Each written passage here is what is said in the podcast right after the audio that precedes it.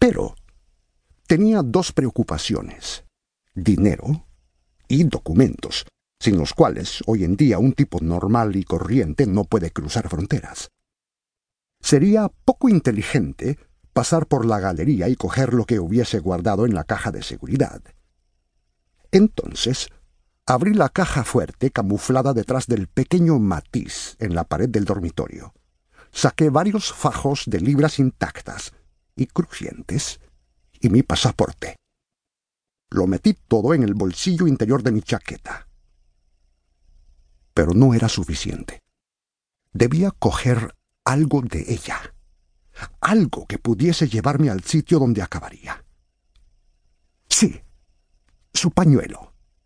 El pequeño pañuelo blanco con una A bordada en una esquina y su perenne aroma a limón. Mientras lo cogía de su armario, el espejo de la cómoda reflejó una extraordinaria imagen de mí mismo. El abundante pelo rubio desordenado y crespo, la frente brillante de sudor, los ojos grises, normalmente chispeantes, pero ahora desorbitados y enrojecidos. Un lado de mi boca caído en una sonrisa afectada, mis mejillas mal afeitadas. En cuanto al resto, no quedaba mucho de aquel porte elegante. Era todo hombros hundidos y manos temblorosas. El timbre volvió a sonar. Venga ya, idiota, murmuré, bajo mi respiración. ¡Corre! Es lo que hice. Me precipité hacia la parte trasera de la casa e intenté abrir la ventana del cuarto de invitados que daba a la escalera de incendios. Pero la maldita ventana estaba tan firmemente atascada que ni un fantasma podría atravesarla. ¿Y ahora qué? Un martillo, una piedra, algo. Encontré una bota y la golpeé contra el marco. La ventana se abrió y me llegó una vaharada de aire estival. Respiré hondo y salté para salir corriendo. ¿A dónde?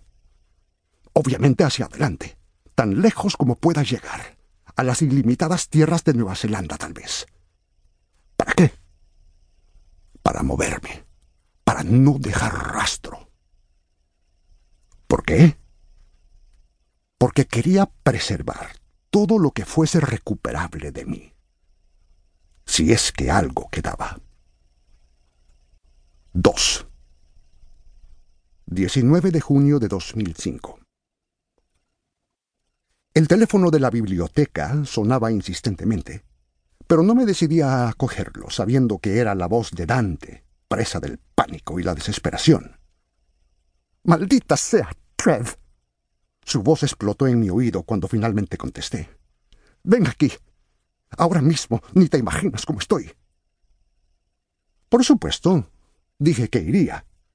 Y por eso me encuentro en este espantoso edificio, vaciando mis bolsillos de llaves y monedas antes de pasar por el detector de metales, para luego meterme en el lento ascensor que me sube, dando sacudidas, hasta la sala de la tercera planta señalada como consultorio, como si alguien pudiese tener la menor duda de que esta bóveda de luces chillonas pudiera ser otra cosa que un área de detenidos.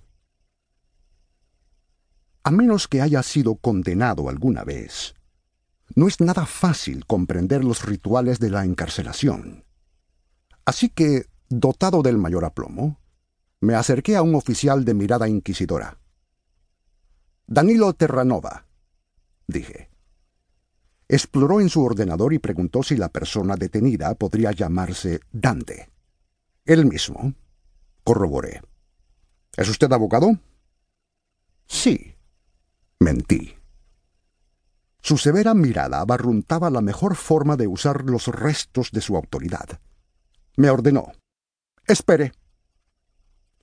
Mientras tecleaba botones y escudriñaba los números que aparecían en la pantalla, me dejó abandonado con mis pensamientos en una silla metálica.